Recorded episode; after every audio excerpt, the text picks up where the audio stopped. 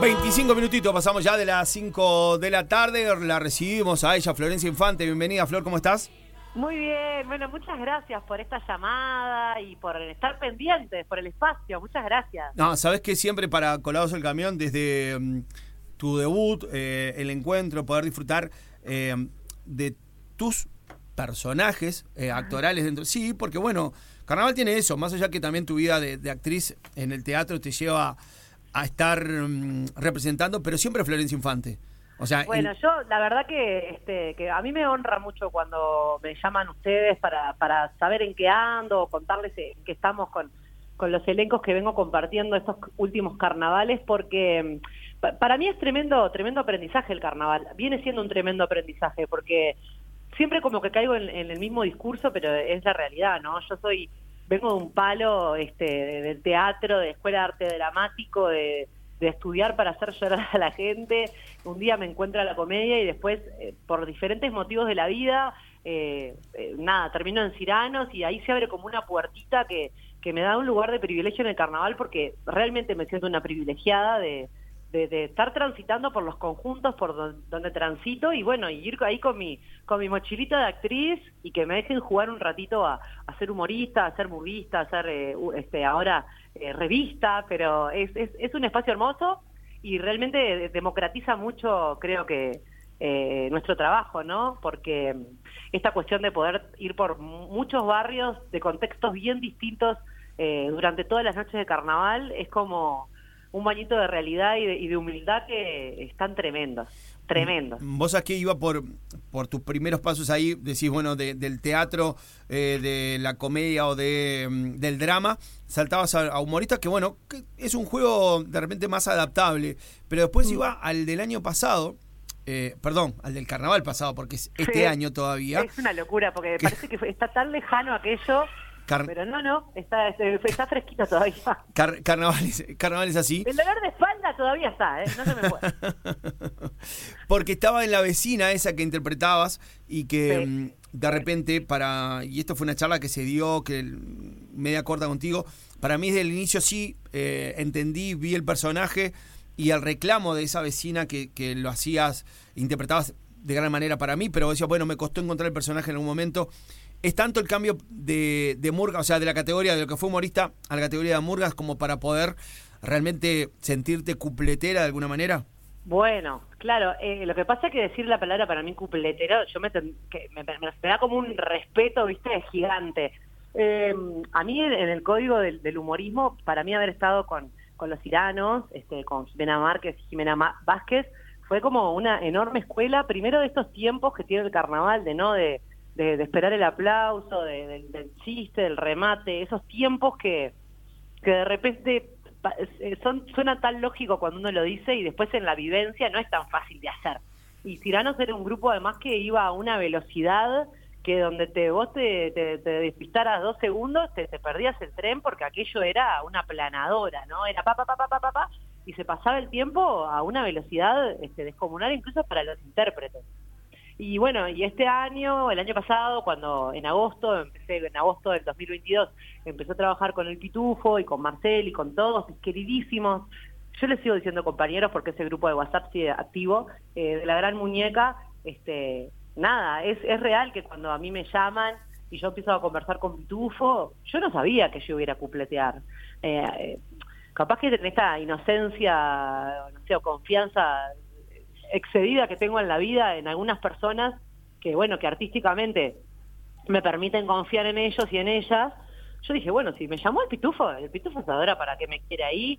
Y bueno, y obviamente allá fui. Después me enteré ya como andando, viste, ya en el carro, que, que yo iba a ser cupletera y que, que era cupletera con Marcel. Eh, la palabra cupletera, eh, para a mí, yo siento que me queda gigante. Yo siento que que bueno, que intenté ponerme al hombro eh, la interpretación de, de nada, de ese personaje o de esos personajes que me tocaron hacer en La Gran Muñeca, intentando estar a la altura y, más de una vez diciéndolo en el ensayo, este, frente ahí en el, en Tito y que siempre estaba repleto de gente, decir al micrófono, legalizar esta cosa de, esto es muy difícil para mí, este, porque cada tanto me acuerdo y cada tanto aparece alguien que me dice, yo estaba el día que dijiste esto es muy difícil para mí, pero era como una responsabilidad muy enorme, también sentía que los ojos estaban puestos en, bueno, ¿por qué la traen? ¿No? Porque siento que todavía ese rol la mujer lo sigue jugando un poco en, en algunas categorías en el carnaval de, bueno, si la traen a ella, ¿por qué la traen a ella? Eh, pero eso, para, ¿y ese por qué la traen desde dónde sentís que venía? Desde tus pares de... Mm, no de, no de la gran muñeca, sino de tus pares de la categoría de morga, de tus pares del carnaval, de los pares del teatro, no sé, ¿por dónde venía?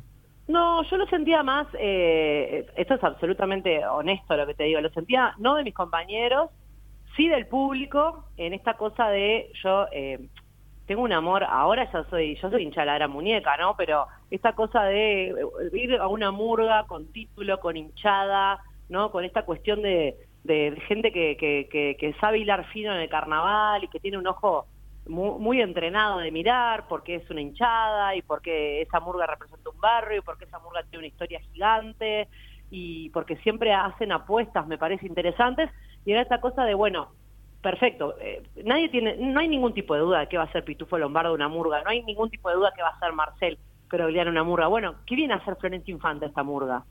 Entonces, este, las primeras veces sentí como esa cosa de, bueno, eh, eh, eh, el ego siempre muy tranqui, porque también es como yo trabajo, pero en esta cosa de, bueno, yo, yo entiendo perfectamente la dimensión de la responsabilidad que me están dando, bánquenme, que yo entienda el código, y una vez que entienda el código, yo voy a, como a todos los conjuntos, este, ahora estoy en Tabú y estoy también en esa, pero con medio corazón no se va a ningún lado. Yo qué sé, yo eh, me enamoro de los proyectos y atrás de eso voy. No soy una tipa, y, esto también siempre lo digo con mucho respeto, no vengo de una familia carnavalera a pesar de que soy sobrina del Lolo Infante, eh, no vengo de una familia que me inculcó el carnaval como esta cosa de febrero nos volvemos locos por ir al tablado o vamos y somos abonados. No, yo vengo de otro lado. Entonces, eh, intento enamorarme de los proyectos y de los compañeros y las compañeras y bueno, y decirle sí solamente a las cosas que, me hacen vibrar, porque también la gran muñeca fue, además de Ciranos, por supuesto, ni que hablar, pero siento que la gran muñeca me dio como una, una posibilidad eh, muy enorme de vidriera, y bueno, y que esa, esa ventanita que abrimos ahí eh, le dio, le picó eh, como la curiosidad a otros conjuntos con los que estuve conversando, y bueno, y finalmente decidí involucrarme con la gente de Tabú porque sentía que, además de que conozco a Ferolita y a Julio hace un montón de años y sé cómo laburan, siempre me tocó trabajar con ellos, pero en otros rubros, eh, sentía que para lo que me estaban llamando era algo que, era un desafío, porque obviamente a mí esto me encanta, ya estoy bailando, y estoy, este, yo no sé cuándo voy a recuperar mi columna vertebral, pero bueno, no va a ser, por, un tiempo no va a ser, eh, pero bueno, sentía que el desafío era interesante y que era algo que yo eh, me interesaba hacer. Entonces, este, bueno, siempre agradecida a estos desafíos que, eh, que también está bueno decir, bueno, a ver, ¿y qué va a hacer? Porque el día de que también pase, me parece, con, que yo como intérprete no genere eso en el teatro o en el carnaval, y bueno, capaz que si ya me vuelvo predecible, capaz que no vale tanto la pena venir a verme. A mí me gusta que la gente me redescubra cada vez. Se trata de eso, un poco la vida, ¿no? Claro, de poder tener diferentes facetas y creo que muchas veces para el artista, en este caso para vos, es siempre buscarle una vueltita más para llegarle a la gente de otra manera. Que no quiere decir que lo vaya a hacer bien, ¿no? Pero sí me parece que, eh, a ver, yo transité por la Gran Muñeca, hice 142 tablados, eh, no llovió nunca para nosotros porque creo que el único día que llovió teníamos eh, tablados techados, o sea, fue sin parar, de a seis tablados por noche, cinco, el día que teníamos poco eran cuatro. Eh, es un ejercicio que para mí fue bestial. Yo no sé si yo estaba preparada para nuevamente enfrentarme a algo de esa magnitud, eh, pero, eh, pero no me arrepiento ni un instante de haberlo hecho.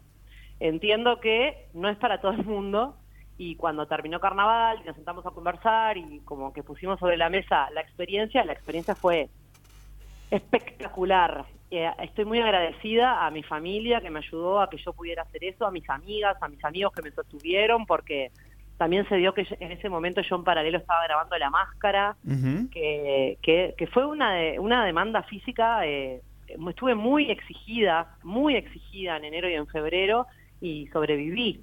Eh, y la gran muñeca me enseñó un montón de cosas, este, de cómo cuidarme la voz, de cómo cuidarme el cuerpo, de, respetarme también esas cuestiones. Eh, pero yo siento que, que, ese ejercicio del ser murguista no es para todo el mundo. El murguista 2.0, ¿no? Eh, este murguista, de, el nuevo murguista que se cuida con lo que come, con lo que toma, que te cuidas la garganta, que haces este de repente vaporizaciones, estamos todos con esos ejercicios de, de soplar, hacer burbujitas con la pajita, que porque claro, porque no se van casi no, no se puede. Entonces, a ese nivel de exigencia y a ese nivel de exigencia artística, eh, yo creo que yo no, no me podía abrazar un año más sin descansar. Y no, porque aparte es muy demandante. Eh, la profesionalidad que... que hay que hacer. 39 grados de calor y nosotros con esos acolchados. que bueno, el, el, carnaval pasado fue un carnaval muy exigente para los intérpretes de todas las categorías, ¿no? Mucho calor, y bueno, y, esto que yo digo como chiste, pero que es real, ¿no? Acostumbrarse, para alguien que nunca lo hizo, acostumbrarse a tener esas, esos gorros, esos trajes tan pesados, esas cuestiones que, el cuerpo lo va sintiendo, es, es, es realmente muy exigente. Y, y la gran muñeca trabaja con mucha pasión y con mucho compromiso, ¿no? Entonces... Pitufo a la cabeza... No voy a, darle el 50% de mi potencial a la gente, yo voy a darle el 100%. Sí, sí. Me acuerdo que Lolito Iribarne me decía, Flo, más tranqui, hija, más tranqui porque no vas a llegar al final así, ¿no? Al final del carnaval. Y yo decía, no, Lolo, pero es que a mí me trajeron para hacerlo así. Tengo que hacerlo siempre así. Y bueno, y esa fue la enseñanza. Este, poder hacer 142 tablados iguales.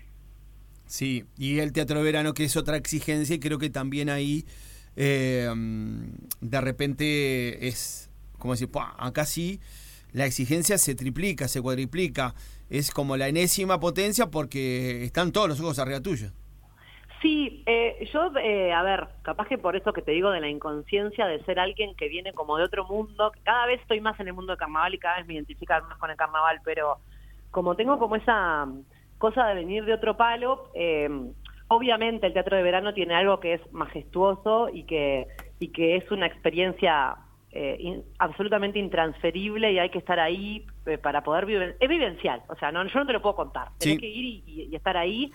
Pero claro, es esa sensación de realmente se abre ese telón y, ya está como a 10 metros del piso, porque te viene toda esa ola de gente, ¿no? Que, que están todos esos ojitos ahí pendientes de tus movimientos y, más que decir, bueno, acá tengo que hacer algo distinto al, tablado, es como esa energía que realmente te, te da un coloque que, que es bestial. Eh, la energía del teatro de verano es un, es un coloque que no... Y mirá que yo he actuado en el Sodre y, no, no te lo da, ningún otro escenario te da el coloque que te da, y que a la vez es como, esto muy de los griegos, ¿no? De, y de, los, romanos, de eh, si está todo bien, el público te lo hace saber al instante y si está todo mal, que por suerte nunca me pasó, creo que también, ¿no? Este, por eso digo, soy una privilegiada de los conjuntos en los que he salido y en los elencos con los que he compartido, pero siento que esa ida y vuelta en el teatro de verano es como instantáneo. Vos sabés sí, sí. si anduviste bien o anduviste mal al, segundo que, que, te bajaste. No llegaste al pedregullo y ya sabés cómo te fue. Sí, aparte es intentar descargar eh, la emoción y todo, más allá de estar a mil de pulsaciones, el corazón, la ansiedad y la emoción después, porque te lleva todo eso, ¿no? La gente, la murga, la despedida, bueno, se transforma en toda una bola de nieve que es casi incontrolable.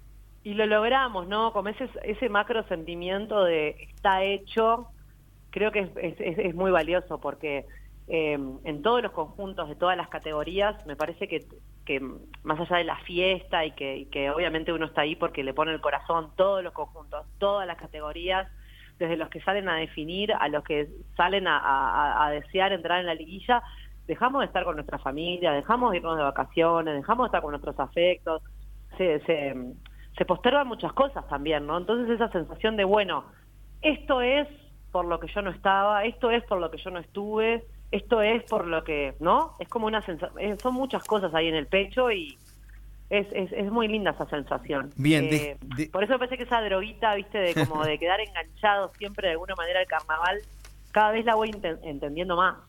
Flor, dejamos un ratito atrás eh, la muñeca porque bueno, ya estamos a 72 horas de cerrar el 2023 y vos ya venís ensayando para el 2024 con Tabú. ¿Quién te Ah, va a buscar? Eh, es una revista que también tiene, mm, tiene mucha vibra y mucho de lo actoral, pero se mezcla ahí lo actoral, lo popular, según para el lado que arranca el letrista, ¿no? Porque eso también a veces pasa en revista y es algo que vas a descubrir. Pero bueno, ¿cómo estás vos? Bueno, yo estoy muy contenta y creo que Tabú, eh, bueno, me lo dijo Mariel el primer día cuando nos, nos sentamos todos en una rueda gigante, porque son, son millones de personas en una revista, ¿no? Eh, esta cosa de bienvenida a la familia Tabú.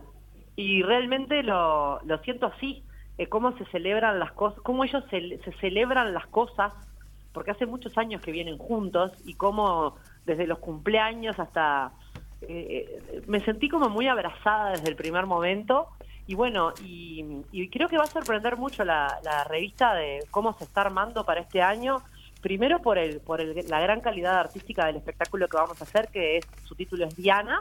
Eh, creo que va a sorprender mucho porque va, va a caminar eh, actoralmente por zonas que... mm, que de repente no, no estamos tan acostumbrados a ver en la revista. Eh, de hecho, el otro día teníamos esta conversación con, con mis compañeros, actores, que decíamos, voy, en los tablados, ¿cómo vamos? Porque es como, realmente es una historia, es una historia que podría ser perfectamente una obra de teatro, eh, que no, no tiene, desde mi ignorancia carnavalera, eh, yo llegué y dije, claro, porque ustedes hacen cuadro, eh, escenita, cuadro, escenita, cuadro, escenita, y yo realmente, si vos me decís, Flor, ¿qué estás haciendo? Yo tengo la vivencia de estar haciendo una comedia musical.